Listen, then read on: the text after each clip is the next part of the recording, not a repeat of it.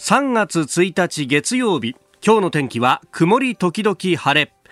日本放送飯田浩二の OK 工事アップ。朝6時を過ぎました。おはようございます。日本放送アナウンサーの飯田浩二です。おはようございます。日本放送アナウンサーの新業一華です。日本放送飯田浩二の OK 工事アップこの後8時まで生放送です、えー、先週1週間お休みをいただきまして帰ってまいりました。帰りなさいませ。ありがとうございました。いやその間は新業アナウンサーに、はい、もうほとんど丸投げ状態でえあの何もせずに飛び出していってしまったんですけれどもあのツイッターのタイムラインなんかこうちらちら見ながらね、はい、えー、過ごしておったんですがいや非常に好評だったいやいやでも本当アップアップだったんですけどね。いやいやいやなんかいつも使っている脳みそとはこう違う部分を使っているような感じで、結構頭が毎日シュワシュワしてたんですけれど。いや本当大変だったよね、朝。いいかに飯田さんがこう、何を考えてやんなきゃいけないのかっていうのがやってみて初めてわかりますね。私は完全にチャンバラにやってるところがあるんですが、本当でも事前にさ、いっぱい取材もしなきゃなんないとか、結構こう負荷がかかったところですが、ただそのあのね、新業さんが取材をしてね、現場の声という形で、これ、あの、切り出して、えー、YouTube だとか、あるいは、ポッドキャストなんかにアップもしてますけれども、あれも老作だったね。いろんな人に話を聞いてっていうね。ね。ちょっと事前にスタッフの皆さんと相談しながら、どこ取材行ってみようかとか、どんなテーマにしようかっていうのをこう考えながら、いろいろ組み立てていったので、自分の中でもすごく勉強になりましたし。あの視覚障害の方向けのね、はい、その AI の技術を使った新しい形の、まあ、なんというか、こう、ナビゲートしてくれる、はい、あれ、あれ、メガネみたいな感じそうですね。メガネに、こう、100円ライターぐらいのものをこうマグネットでカチンってつけて、うん、そこにカメラがついていて、そのカメラが認識して、こう、原稿を読み上げてくれたりとか、うん、色を教えてくれたりとか、時間を教えてくれたりっていうふうな、そういう、まあ、デバイスなんですよね。うんあれすごいよね。だから画像認識のその技術っていうのが、もうそこまで吸ってるんだっていう。あれはイスラエルの会社のものそうなんです。イスラエルの会社で、まあ、自動運転の技術を応用して作られたものみたいで、すごく興味深いなと思いましたね。もちろんまだまだな部分はあるんですけど、これから先どんどん進んでいく技術だとは思うので。うん。いやその辺で、それをしかも日本語にね、訳してというか、だから多言語対応でもあるわけだよね。もちろんそうなんです。いろんな国で実際に使われているので、日本でも使われてますし。うん、で、その、こう、いや、聞いててというか、まあ、あの、レポートをこう見たり聞いたりなんかして思ったのは、やっぱ、こういう技術っていうのが、まあ、も、もともとはね、その、まあ、視覚に障害を持ってらっしゃる方々向けというところですけれども、こう、そのうち、いや、あの、実はね、あの、この、こう、休みにオンラインなんかで連絡を取りながら、義理の両親とこう話をする機会があって、はい、で、その時に義理の親父がですね、白内障の手術をしたって言うんですよ。でも白内障の手術をしたんだけど、もうあの、すでに、えーー、完全にクリアになってて、えー、車の運転も何も全部ね、あの、できるよっていうふうになったらしいんですけれども、いや、結構だから目を患う人っていうのは、こう、年齢が上がっていったりとか、あるいは糖尿みたいなものを抱えたりなんかすると、結構多いんで、うん、そういう人たち向けのこう、技術っていうようなね、えー、バリアをこう、取り払っていくという、まあね、えー、今 SDGs だとかっていうのは、こう、かなり流行りになってますけれども、まさにその部分っていうのが非常にこう、あ技術の進歩っていうので、えー、バリアが取り外されていくんだなっていうね、非常に興味深いええー、レポートでしたんで、もしご興味ある方、あの、ぜひまた、あの、繰り返していくことができます。あの、ラジコのタイムフリーからもね、1週間は聞けますし、はい、あタイム、うん、聞けますし、また、あの、ポッドキャスト YouTube で切り出しもしてますんで、えー、そちらでもぜひお聞きいただければと思います。えー、まずはどうもありがとうございました。ありがとうございました。こちらこそ。続きよろしくお願いします。よろしくお願いします。あなたの声を届けますリスナーズオピニオン。今朝のコメンテーターはジャーナリスト須田慎一郎さんです。えー、7時台取り上げるニュース、まずは、えー、中東の情勢についてアメリカ、バイデン政権がシリア東部の民兵組織の関連施設を空爆というニュース、えー、この週末に速報として飛び込んできました。えー、それから国内のコロナ緊急事態宣言について首都圏除く6の府県で昨日解除されております。えー、それからミャンマー国軍がデモ隊に発砲死者18人というニュース、え、さらに福島第一原発の3号機で使用済み核燃料の搬出が完了したというニュース、え、さらにアメリカの議会下院がコロナへの経済対策200兆円規模のものを可決したというニュース、まあ、コロナと経済についても取り上げていきましょう。ここが気になるのコーナーです。スタジオ長官各紙入ってまいりました。えー、今日から3月ということで、まあ3月というと思い出されるのが3月11日、東日本大震災から今年でまあ10年になるということでありまして、まあそれをこう睨みながらのですね、えー、記事というもの一面トップ多いですね。えー、読売新聞は福島の復行について下請けから金銭という、えー、発注の見返りでキックバックあったじゃないかということで、えー、国税が査察に入ったというゼネコンカジマをめぐる関係者の話というのを伝えております、えー、告発を視野に仙台地検と連携して今調査を進めているということで、えー、業者側は地検の任意聴取に対して工事発注の見返りとしておよそ2億円を渡したというふうに説明しているということで、えー、あります。まあ、今後ね、えー、これは捜査がどうなっていくかというところ、まあ、巨額の国費が投入されているだけにというところでありますが、えー、事案は富岡町内の建物の解体工事の発注をめぐってというところで、まあ、共同企業体にまずそれが発注されて、で、さらに、えー、工事を下請けに出したというところなんですが、うん、この辺がその東北支店の元部長というですね、えー、ジョイントベンチャーの所長をしていた方へ多額の金線が流れていたと。いうことなんですけれども、まあ、これ、えー、どういうふうに捜査が進んでいくのかというところ、まあ、ただね、こういうのが出てくるってことは捜査相当固まっているということではあろうというところです。えー、他にも毎日新聞は復興予算の流用1兆円えー、余りになっていると、あの当時もですね、まあ、あの、福島の復興というようなところで、いろんなところに予算がつきましたけれども、結局それが、あの、例えば大阪の福島にある、建物に回っていたんじゃないか、みたいな話がですね、報じられたりとか、いろいろあったんですけれども、えー、7割の8172億円が戻らずというのを一面に掲げております。で、えー、そんな中、まあ、気になるのは産経新聞一面トップ習近平氏の国賓での来日について年内は見送りというふうに政府が調整しているという記事を掲げております、えー、尖閣だとか人権、まあ、これはあのウイグルのウイグル人の方々への人権弾圧あるいは香港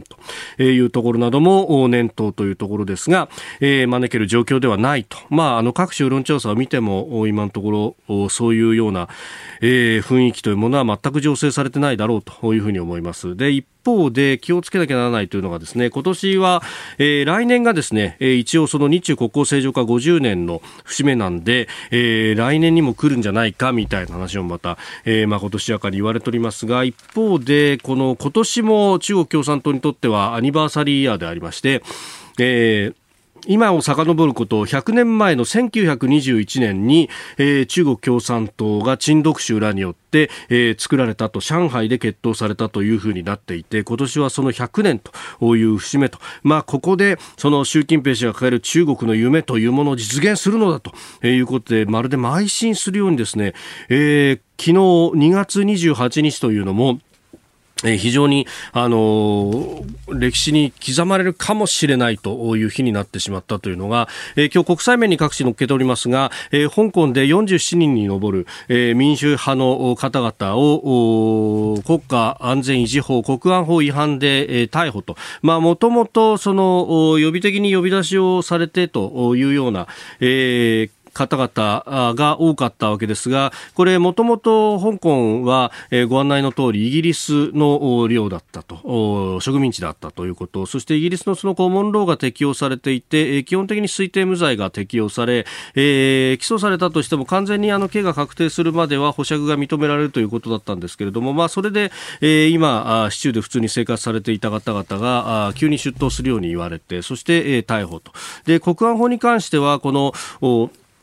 保釈の規定というのが非常に厳しくって一旦逮捕されて、えー、収監というか、まあ、あの留置場に入れられてしまった場合にはなかなか外に出られないだろうということが言われていたので、えー、その最後の自由な一日を、えー、思い思い過ごしたということが、まあ、産経の2面にですね、えー、香港に駐在してずっと取材している藤本さんという、えー、記者の方のルポのような形で、えー、載っております。まあ、あの鼓動作用に締め付けをどんどん強めてきているという中で、えー、尖閣に対して、えーもかなりこれ、えー、プレッシャーが強まってきてんじゃないかということがあの週末の報道でもちょっと分かってきたというかですね、まあ、匂いを感じるところがあります。あの金曜日に閣議後の会見で岸防衛大臣がですね、えー、もし海警局が尖閣に上陸したような場合には、えー、重大凶悪犯として武器使用、それも、まあ、あの危害を加えるような形での、えー、危害射撃と呼ばれるものも視野になるんだというような見解を示したと、まあ、この辺法律の整理がついてきたっていうのは先週の、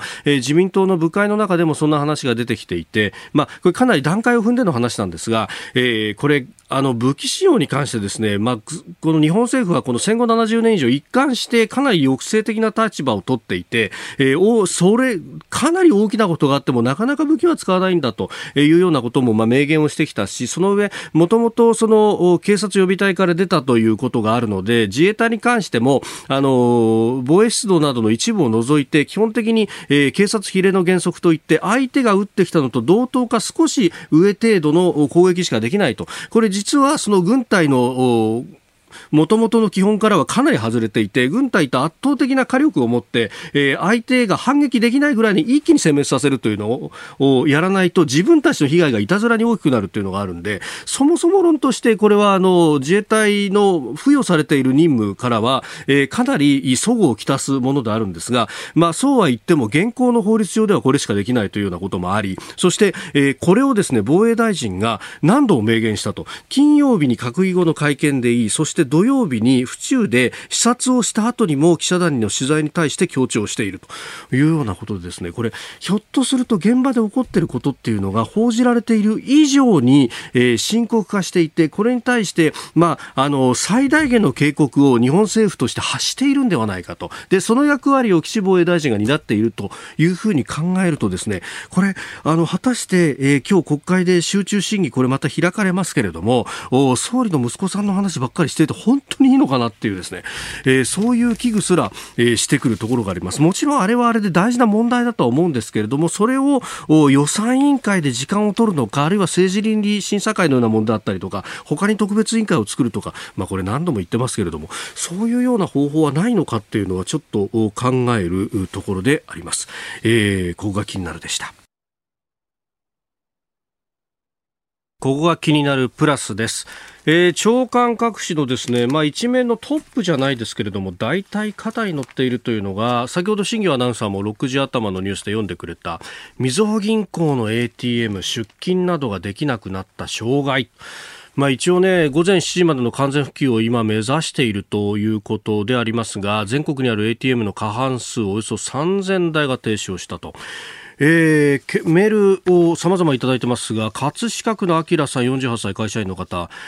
お金下ろそうとみずほの ATM 行ったらキャッシュカードが出てこなくなってしまいましたというね、えー、とりあえず他行の口座からお金を下ろして事なきを得ましたが、カードがいつ戻ってくるのか心配ですと。えー、今一個一個 ATM 再起動して中に引っかかってるそのカードだとか通帳を出して集めてる最中だというようなことですね。えー、それからあ匿名希望さんメールですが、昨日地方のみずほ銀行も障害が出て社員らしい方が対応してました。生命保険の引き落としができるか心配です。地方のデパートのゆうちょの ATM が去年夏に終了してショッピングモールに走りましたと、まあ、これもインフラの一部であるというようなところですよね。でこれね結構あのツイッターなんかではリスナーさん同士で意見交換がされてるんですけれどももともとみずほ銀行というところが思い出してみるとかつてこうね10個20個近くあったその都市銀行のうち、えー、第一関銀と、えー、富士銀行とそれから日本工銀が、えー、合併したというところで、えー、これあの各々の会社がそれぞれ、まあ、システムを作るメーカーを、まあ、ある意味のこう銀行のこう系列に抱えていたということがあって、えー、今もその辺のこう絡みがあるんで、えー大規模な一社に全部を任せるよっていうんじゃなくって、えー、マルチベンダーということを採用した経緯があるということをですね、書いてらっしゃる、ツイッターで書いてらっしゃる方がいて、確かに位置関係は古川グループっていうのがあったし、富士通、えー、それから富士銀行系は沖電機とか、まあ、日立があったりとか、というのがあったんで、なかなかそこの統合が未だにうまくいってないのかと、かつてですね、大規模なシステムトラブルを起こしたんですが、で、しかも3校があると、これ3校牽制し合って、お互いのシシステムまでは踏み込まないようにしようみたいなことになると。これ2校の合併だと、対等と言いながらも、力の強い方のシステムに結局飲まれるみたいなことが、かつて三菱と UFJ の中であったりとかっていうのを聞いたりするとですね、3校定立っていうのは、またそれはそれで、あの、合併の形として難しいんだなということをつくづく思うニュースでもありました。ここが気になるプラスでした。ここで、ポッドキャスト、YouTube でお聞きのあなたにお知らせです。ラジオの日本放送飯田浩二の OK コージーアップではお聞きのあなたからのニュースや番組についてのご意見をお待ちしています。菅政権の政策や経済対策新型コロナ対策などぜひメールツイッターでお寄せください。番組で紹介させていただきます。あなたと一緒に作る朝のニュース番組飯田浩二の OK コージーアップ。日本放送の放送エリア外でお聞きのあなたそして海外でお聞きのあなたからの参加もお待ちしています。3月1日月曜日時刻は朝7時を過ぎました。7時台はコメンテーターの方々とニュースを掘り下げてまいります。今朝はジャーナリスト須田慎一郎さんです。須田さんおはようございます。はいおはようございます。おはようございます。須田さんには番組エンディングまでお付き合いいただきます。では最初のニュースこちらです。アメリカシリア東部の民兵組織関連施設を空爆アメリカのバイデン政権は25日、シリア東部でイランが支援する民兵組織に関連する施設を空爆したと発表しました。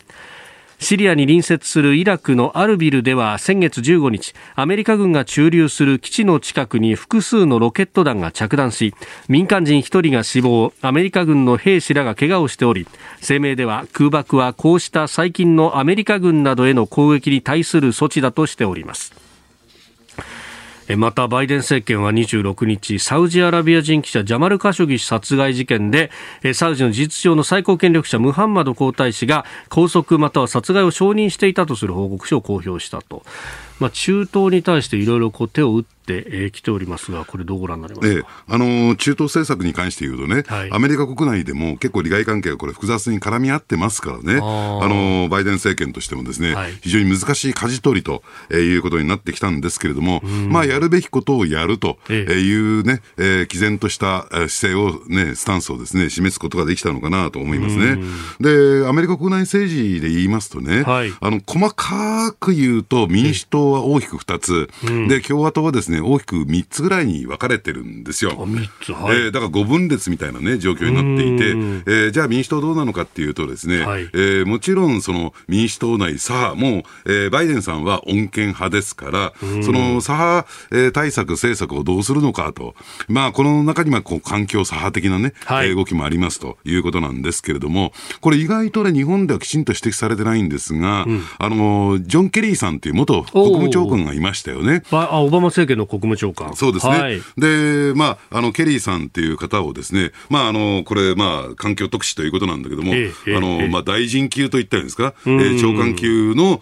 えー、立場にある閣議にも参加するということですね。そうなんですね。だからそういった点で言うと、一番最初、いの一番最初に、えー、バイデンさんが指名したのは、このケリーさんなんですね。だから、そういった点で言うと、あの、どうですかね、その左派の人たちに対しても、これだけの大物、はい、僕は逆にですね、えー、ケリーさんがよくもまあ、このポジションをね、格落ちポジションを国務長官が比べるとね、受けたなというので、ちょっと驚きだったんですけれども、まあ、いずれにしてもですね、あの、党内左派に対するですね、はい、えー、まあ、極めて強い配慮と言ったらいいんですか、えー、をしたというふうに考えてもらっていいのかなと思いますね。だから日本の報道だと、うん、結構その、ね、えー、俺たちの左派からあの特使を出すんじゃなくて、ケリーが来たってことを怒ってるっていうよような報道もありましたけど、ね実際そうじゃないそうじゃない。だから、しっかりやりますよ、この部分についてはと。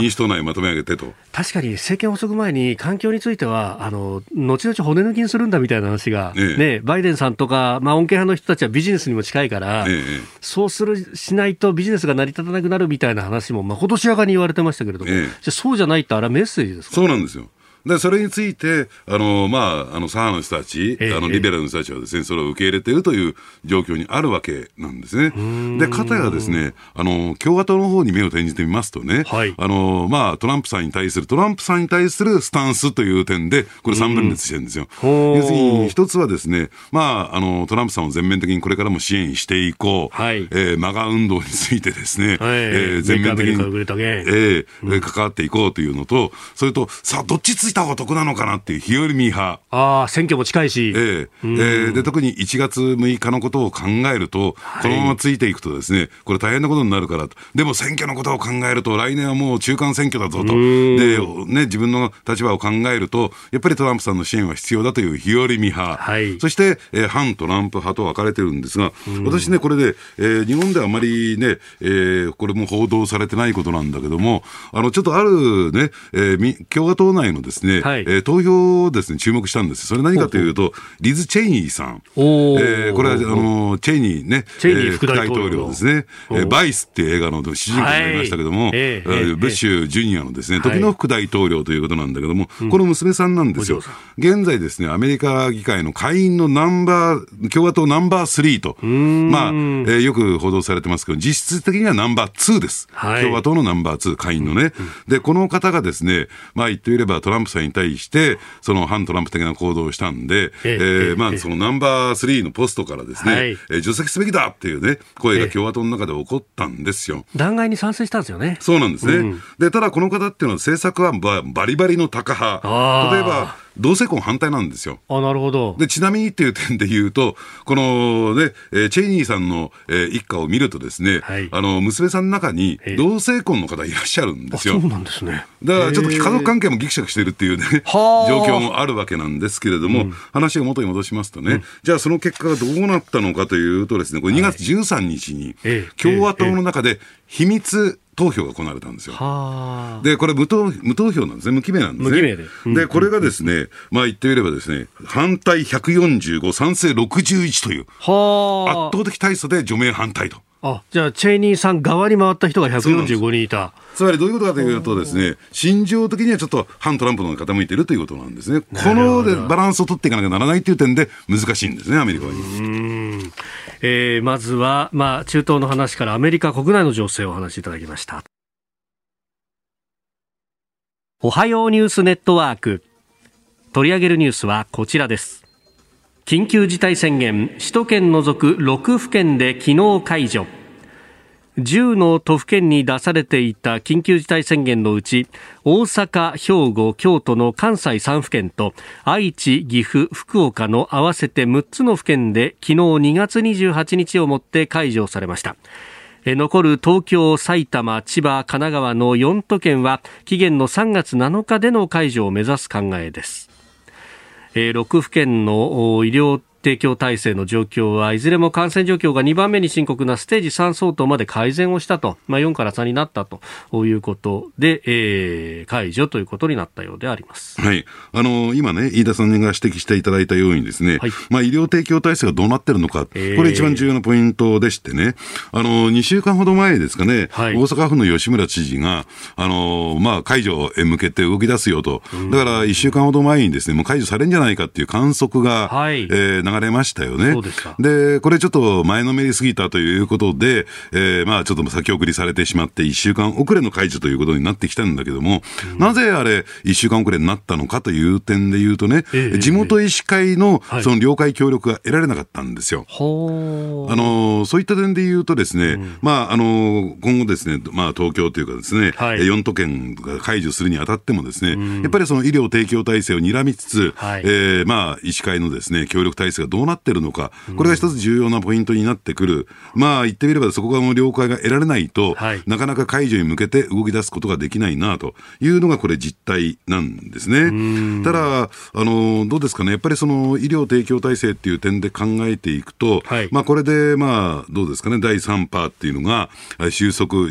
とりあえず収束の方向に向かっていくという状況になってもですね、じゃあ、えー、第4波っていうところに備えて、まあ来るか来ないか分かりませんけどね、はい、えー、じゃあ医療提供体制をどう強化していくのか、まあそれに対してですね、どう目処を立てていくのか、えー、というところをですね、きちんと睨んでいかないと、うん、要するにね、これ収束して、あるいは解除して、よかったね、では済まないと思うんですけどね。ええ、この来るか来ないかわからないっていうところが、うん、まあポイントというか、まあ前もそうだったんですけど、喉元すぎれば暑さ忘れるで、去年の4月5月に緊急事態宣言が出て解除された後、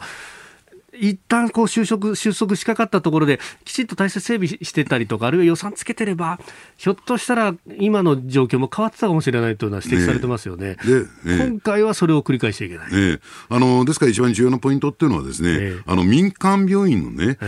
ー、協力体制をどう、えー、構築できるのか。っていう点が絞られてくると思うんですよ。で、やっぱりあの感染症法が改正されて、はい、その民間病院に対して、まあ民間病院だけじゃないですけど、病院に対してね、えその病床であるとか、え、あるいは医療従事者の提供をですね、えー、勧告することができると、はい。で、それに対して応じないところについては、その病院面の公表というですね、で、これは、あの、これ、これまではかい、あの、法改正まではですね、これ、新型インフルエンザ対策措置法、いわゆる対、はい、特措法で、えー、対応していた。これは都道府県、自治体がですね、えー、前面に出てと。で、今度感染症法が改正された自治体に加えて国、つまり厚労省がですね、えー、その権限を持つというところなんですが、これの法律案が出てきたときにですね、はい、えー、医師会が、ね、日本医師会が猛烈に反発したんですよ。で、いきなり寝耳に水だったもんですから。ただ、なぜそういった状況になったのかというと、東京都がこれもう、あのね、ピンポイントなんですが、はい、東京都がなかなか動かないという状況に対して、うん、国は相当苛立っていた、うん、国だけじゃなくてですね、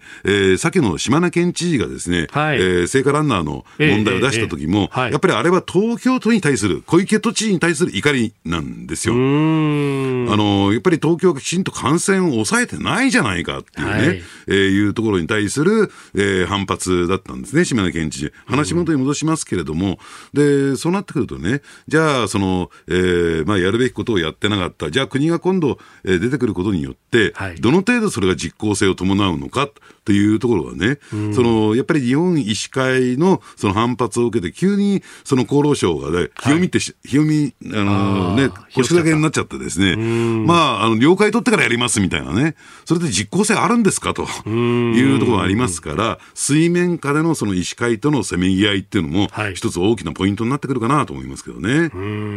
あの、コロナのこの病床に関しては、こうかなり予算がついついているけれども、これ現場のお医者さんとかに聞くと、やっぱ回復期にあってもまだ入院させとかなきゃならない人とかを、こう、ある意味、後ろに送る前線から、はいはいはい、そういう病床にもちゃんとお金つけてくんないと、ね、見られないんですよと、だから、うん、あの前線の病床がどんどん停滞しちゃうっていう話を聞いたりなんかするんで、はいはい、まあ、その辺もこう結構仕組みで改善できるところってのあるんじゃないかと思うんですけどね。そうですね。だから、あの、きちんとつけるべき予算をつけて、で、もちろんね、その、看護師さんに対する報酬であるとか、はい、そういったところも含めてですね、見直すべきところは見直して、えつけるべき予算はつけると。いうところをきちんとやっていく必要が私はあるのかなと。ですから、そういった点で言うとですね、あの、ちょっとやっぱりね、振り返ってみると、はい、えー、過去のことを言って、あれこれ言ってみてもしょうがないんだけれども、えー、12月にですね、うん、えー、とっとと臨時国会を閉じてしまった、えー、その辺に対して予算措置をきちんと講じてこなかったっていうのが、ちょっと今回のね、はい、想定、まあ、政権側からすると想定外の緊急事態宣言という事態で、まあ、ちょっと大混乱になった。部分がありますよね。だから、そのあたりについてですね、はい、えー、きちんとこの通常国会で議論してもらいたいなと思いますね。これだから予備費で積んでたじゃないかっていう話を、こう、まあ、厚労省なんかに聞くとされるんですが、ね、いや、積んでたのを結局積んだままにしちゃったっていうのは何がいけなかったんだろうねって、はい、そこは考えなきゃいけないですよね。ねだから使おうとしなかったじゃないか、そしてそれが十分なのかどうなのかっていうところもきちんと検証されてないですよね。5兆円弱あると言われてるんだけども、果たしてそれで十分なのか、はい、あるいはおお金を流していくという仕組みがスムーズに回ったのかどうなのか、うん、えー、このあたりをですね、きちんと検証してみる必要があると思いますね。さあ、そしてもう一つのニュース、こちらです。ミャンマー国軍デモ隊に発砲死者18人ミャンマーでは軍事クーデターから今日3月1日で1ヶ月となるのを前に昨日軍に抗議する大規模なデモが全土で行われました。これに対してミャンマー国軍はデモ隊に発砲するなどし国連人権高等弁務官事務所は信頼できる情報としてヤンゴンなど6つの都市で少なくともデモ参加者18人が死亡30人以上が負傷したと明らかにしております。え治安部隊の強制排除で、えヤンゴンで、えデモ参加者が死亡したのはクーデター後初めてということ気に事態がなんか緊迫化してきている感じがします。そうですね、だからかなり読み違いというか、ですね、はい、ミャンマー国軍のあの読み違いが出てきたんだろうなと思いますね。ですから、ちょっと出口が見出せなくなってきている、えー、ミャンマーの国内の中で問題解決するには、ですね、はい、えー、国軍がこのまま強硬派路線を突っ走る、あるいは突っ走らなければ、ですね、うん、えー、国軍の権威は傷ついて、はい、えー、今回のですねある種のこの軍事クーデターがですね失敗だったというね、はい、えー、ではじゃあどうやって事態を収束させるのかっていう問題がですね、出口が見えなくなってきてしまう。だから、どういう形でね、国際社会が、えー、この問題に関与していくのかっていうところが一つ問われてるんだろうなと思いますね。うん。まあ、各国、その制裁をこうなってくると強化するのかどうかというところが、まあ、報道などでは焦点になってますけれども、ええこれ、制裁強化しちゃうのも、これ、諸刃の剣だという指摘もありますよね。ええ、だから制裁強化すると、国軍はもうますます強硬化していっ、、そしてね、えー、おそらくですね、えー、それに対してえあの支援の手を差し伸べようとしている中国寄りにぐんぐんぐんぐんなっていってしまう、うということになりますそれがまたこのインダシノのですね、はい、えー、まあ、東南アジアの、えー、不安定化につながっていってしまう可能性が高いですから、さあどうするのかと、えー、強硬、要するにミャンマー国軍に対してのですね、はい、強硬路線一本やりではね、えー、ちょっと、えー、事態は混迷していくんじゃないかなと思いますけどね。うんまあ、そのあたりこう、ね、西側諸国というか、ヨーロッパやアメリカというのはこう人権というものをものすごくこう前に出して、こう制裁を強化するんだというふうにやってくるところで、そうすると、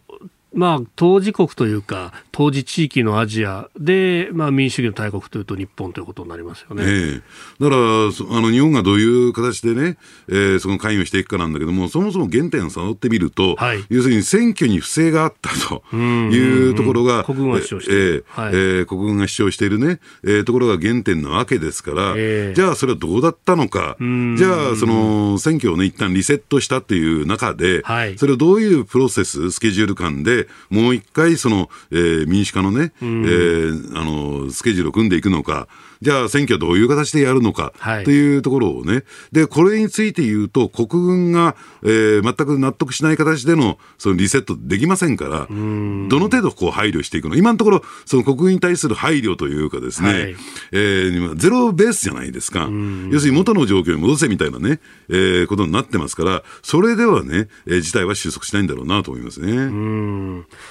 えー、国連のね、えー、大使を解任ということで、で、国連の場で争っていくみたいなことにもなってきてますね、これね。えー、もうなんか、いろんな情報が乱れ飛ぶ状況になってきてますが、日本人は多いんですよね。そうなんですね。ヤンゴンとかね。えー、経済面でどうやっぱり急成長してますからね。うん続いて、教えてニュースキーワードです。福島第一原発3号機使用済み核燃料搬出完了。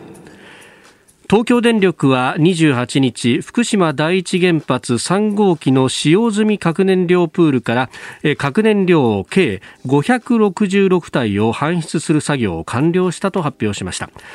メルトダウンを起こした1号機から3号機のうち燃料の取り出しが終わるのは初めてです。2019年4月から作業を始めトラブルもありましたが今年3月末までの目標期限内に達成し廃炉に向け一歩前進した形です。えー、3号機、まあ、水素爆発をした建屋ということで、まあ、その瓦礫の撤去が、ね、大変だったということだったようです、ね、で加えて、やっぱりメルトダウンを起こしてますからね、はい、その線量っていうのが、放射線っていうのがですね、はい、どうこれに対応していくのかっていうのが非常に難しかったんですね。でやっぱりそこからね、作業が着手していて、はい、で私も昨年の8月にですね、えー、この原発施設のですね目前まで直前まで行きましてですね、ただこれももう超限界体制で、えー、行ってですね、だからまあ、とりあえず線量については作業ができるような、はい、えー、ところまで落としたというところなんですけど、長時間の作業ができないっていうね、うね。えー、状況になってますから、まあ、その辺との、まあ、戦いだったのかなと思いますけどね。ただ、これどうなんでしょうね。あの、一つですね、配慮に向けて、えー、まあ、前進した。そしてもうもう一つは福島第一というとですね、えー、まあ、処理水の、えー、問題をどうするのか。はい、これをですね、両方、えー、考え、これね、なんか別々に考えてるようですけれども、一体化してる話なんですよ。実は一体化してる。ええ、はい、で、まあ、とりあえず東京電力サイドの説明によればですね、うん、この敷地内にもうタンクをどんどんどんどん作っていってしまったために、はい、この最終的にこの処理をするときの、その機材搬入、あるいはその瓦礫やなんかをですね、一旦運び出す、そのスペースがもうなくなってきていると。はい、だから、えー、言ってみれば、あと2年が限界だっていうのは、そこに一つ理由があるんですね。もっとプールたくさん作ればいいじゃないかっていう話はあるんだけれども、要するにもうそのスペースを確保するのが相当難しくなってきているということなんですよ。で、加えてね、もう一点言うとですね、はい、どうなんでしょうね。やっぱり、えー、これから、あの、飯田さん覚えてらっしゃるかな、あの、電力価格の卸売価格の方ね。はい。で、これが急激に、えー、この冬が上がったという話がありますよね。そうでしたね。えー、はい。で、なぜ上がったのかというと、えー、これ、まあ、小売じゃないですよ。卸売価格。つまり、発電している側と、その、それを小売する、えー、新電力の側のですね、やり取りするマーケット価格がドーンと上がってしまったんだけれども、なぜこれ上がったのかというと、あの、火力発電のためのですね、はい、液化天然ガス、これの国際価格が急上昇したっていうね、えー、状況を受けて、で、今ですね、一方で、あの、CO2 の排出量を削減しようということで、はい、あの、高性能な、えー、火力発電所にシフトしてきてですね、はい、これ、ドイツなんかもそうなんですよ。あの、LNG の争奪戦が起こってきているわけなんですね。石炭火力を使わなくなってきてるということですね。えー、だからそういった点で言うとですね、うん、あの、液化天然ガス LNG のですね、争奪戦が起こってきていて、はい、要するに急遽、えー、電力需要が起こったからといっても、スムーズにこの輸入ができない、それで価格が上がっちゃったっていう経緯があるんですよ。うん、そうするとね、この火力発電っていうのは、どう考えてもですね、安定的な価格で安定的な量を供給するベースロード電源というところはなかなか難しいのかなと。もとより再生可能エネルギーもこれ難しいと。まあ、そうですよね。ね瞬時瞬時に需要と供給っていうのを合わせていかないと、ころ電力っていうのはいけないんだけど、うん、この再生可能エネルギーっていうのは、お天気任せだったりするところがあるから、ええ、需要と供給をマッチさせるところまではいかないわけですね、これね。ねで、CO2 の排出量が少ない新型火力についてもですね、はい、LNG 価格がどんと上がってしまうと、えー、これもまたですね、安定的な価格で提供することができない、供給することができないという状況になってしまいますから、そういった点で言うと、さあ、この原子力発電所っていうのは、はい、えー、そういう状況の中でね、ある意味で非常にこう優れた存在になってくるんですね。ただ、その安全性の問題を考えると、はい、なかなかっていうのはあるんだけども、えー、じゃあ、えー、どうやってね、そのベースロード、安定的なベースロード電源を、うん、えー、提供できる体制をつて作るんですか？はい、という議論もしていかないと、ただ単純に原発は危ないとか、ね、あの悲劇を忘れてはいけないという議論だけではね、はい、まあ前進んでいかないんじゃないかなと思いますけどね。で、その上、この先、それこそそのクリーンなエネルギーで、クリーンな移動手段でということで、はい電気自動車であったりとかっていうの、これからまあどんどん普及させますって政府も言ってますけど、それってどんどん電力需要が高まるってことですよね。そうなんですね。だからそれをどう提供していくのかっていう問題も、はいありますからね。だから、誰もだから原発を、えーね、再稼働しろとか、ましてやですね、新しく建設するじゃなくて、はい、えー、まあ、そういったしばらくの間ね、やっぱり原発と共存っていうのが、一番私はですね、えー、まあ、考えやすいっていうのかな、えー、やり方じゃないかなと、リーズナブルなやり方じゃないかなと思いますけどね。各国、その次世代原発というものの研究というのもかなりやってきてますけど、日本に関してはそれに携わる人たちが、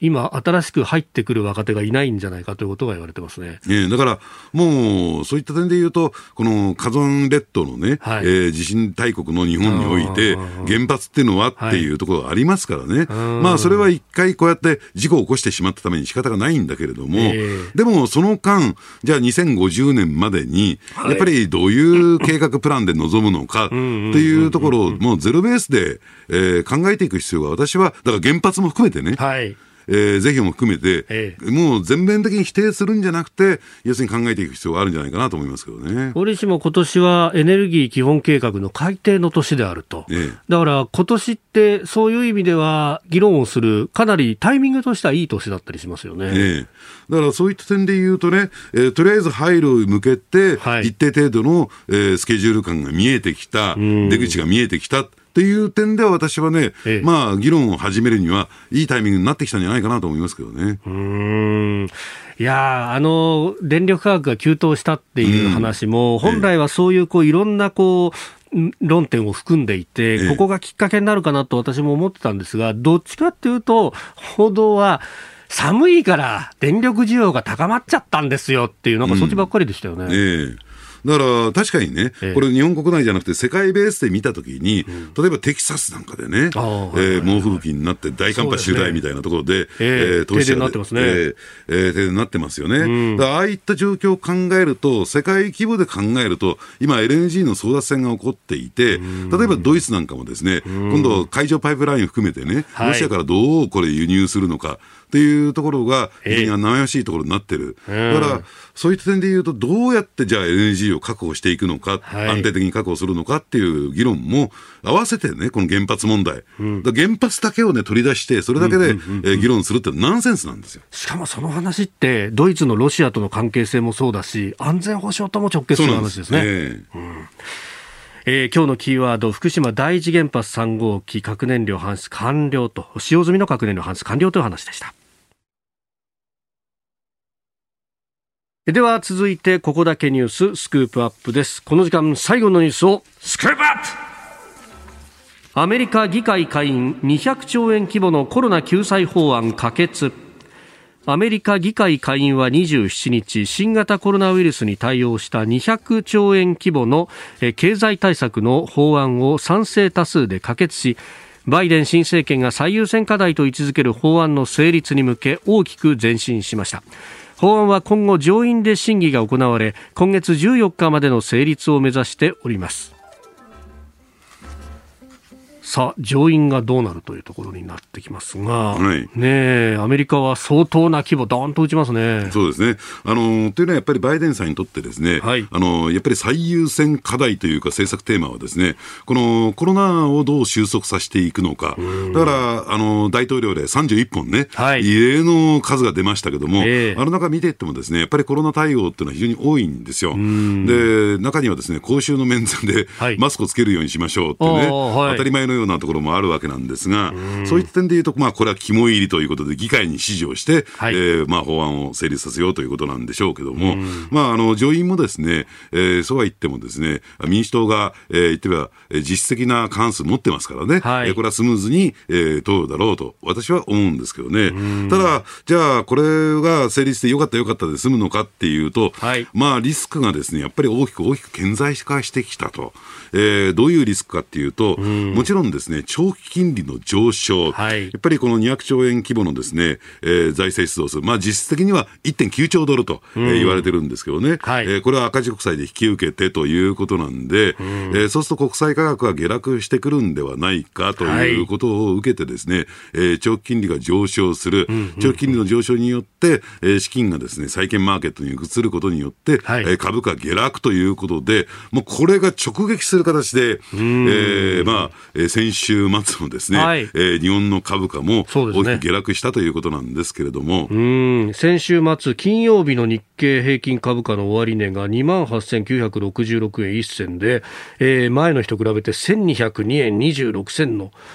下落と。ええ、ね、東京の市場もどーんと下がりました。ええ、なぜ、なぜ？って、なんで東京の市場下がるの？っていう、えー、ね、あの、今の説明だけではなかなか理解していただけないと思うんですけども、はい、この現物株のですね、市場というのは、先物に引っ張られてるんですよ。で、先物に関して言うと、これヘッジファンドです。欧米のヘッジファンドが、はい、えー、とにかく激しく売り買いをしているという状況。中でもですね、あの、シカゴマーカンタイル取引所っていう CME というのがあってですね、はい、えー、ここはですね、その先物。で、まあ言ってみれば市場規模すごく大きいんですよ。えー、世界でベストトップ3に入るような、はい、えー、大きなマーケットでしてね。で、そこで、要するにこれまでずっと買いを入れてきたために、うん、えー、上昇してきたと。で、で、なんで先物なのっていうとですね、買いやすく売りやすいんです。えー、少々買ってみたところで値段は上がらないし、はい、少々売ってみたところで値段は下がらない。で、という状況があって、えー、まあ、買いを入れてきた。だから売り逃げやすいマーケットなんですね。だここが主導して、はい、えー、大きく、えー、市場あの株価下げてるんですよ。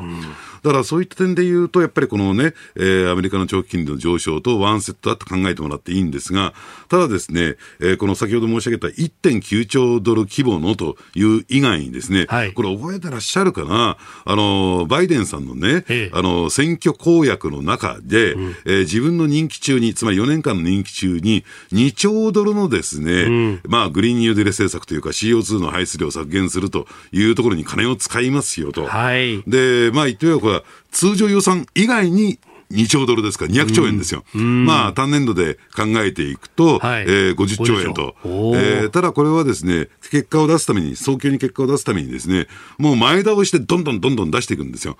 これもですね、考えてみると、一方で2兆ドル、一方で1.9兆ドル。これだけ赤直債が出てきたらですね、えー、えー、これ、長期金利上昇するだろうって、まあそういう連想ゲームはすぐに働きますよね。だからそういう点で言うと、えー、ちょっとアメリカのですね、この、えー、財政出動というのが、はい、えー、日本の株価にも大きく影響を与えてきている。だから注目すべきはですね、これ、えー、あのリスナーの皆さんもね、えー、ちょっとアメリカの国債利回り、はい、えー、まあないしは、えー、長期金利がですね、どう動いていくのか、このあたりちょっと注目していただきたい。ですから、え自国通貨建ての国債というのは確かにね、えー、これがですね、クラッシュすることはないんだけれども、うん、やっぱり一番大きなリスクというのは、はい、あの、コインの裏元ですけれども、長期金利の上昇と、やっぱりインフレですよね。物価の上昇。えー、物価の上昇。うん、で、あの、ですから、その物価の上昇は、これは抑えることできませんからね。うん、当然ですね、えー、耐えられるだけの、えー、長期金利の利回りとインフレ率というのが、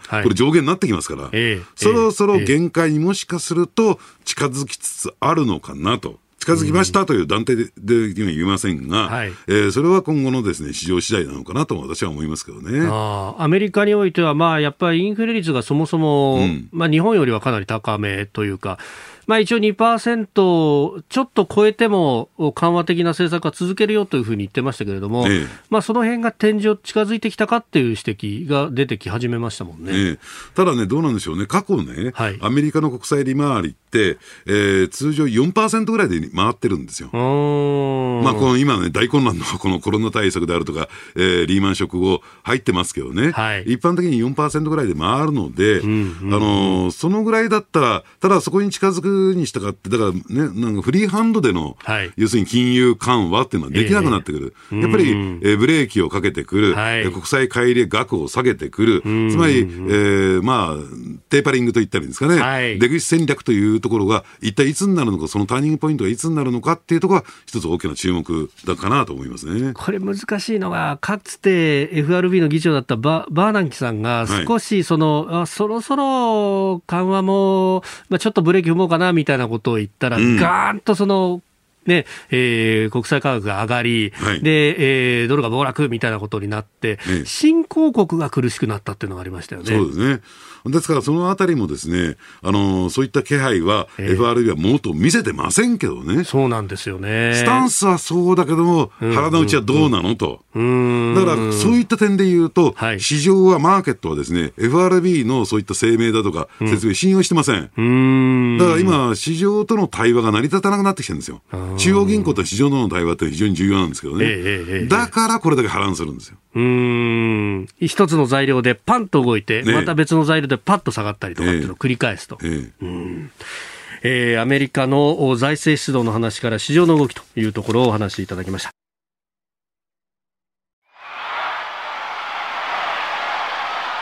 My uh, distinguished guests and my fellow Americans, this is America's Day. 来賓の皆さん、そして国民の皆さん、今日はコージーの日だ、コージーの日です。我々は1年に6回、2ヶ月に1回訪れる試練から、ポッドキャスト、そして YouTube、番組は尊く脆いものだと改めて学びました。工事市場、これほど多くの難題に直面した時代はほとんどありません。これを克服するためには、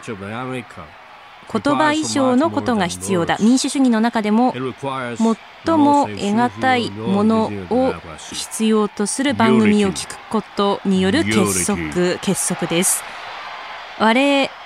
々は東京有楽町に立って、日本放送から毎朝ラジオ放送を行っています。平日、月曜日から金曜日、朝6時から8時までの2時間。回数もすでに700回を超えました。しっかりと理解をしてほしいです。聴取方法の相違が分裂につながってはなりません。えー、私たちはあなたたちに誓うでしょう。誓います。えー、関東1都3県でラジオの地上波で参加した人々と、ポッドキャスト、そして、YouTube で参加した人々を同じように扱うと約束します。皆さん、目下の課題に取り組むために協力が必要です。暗い、暗い冬2月中旬のお調べの習慣をを乗り越えるために全ての力を必要としています。国民の皆さん、神とあなた方の前での神聖な誓いを持って今日のこの場を終わりにします。約束します。本音を言いましょう。あなたが、もしもあなたがラジオを聞いたかと聞かれたならば、飯田浩二の OK 工事アップをいつも聞いていると答えてくれることを私は強く願っています。リスナーのあなたに神の祝福をありがとうございます。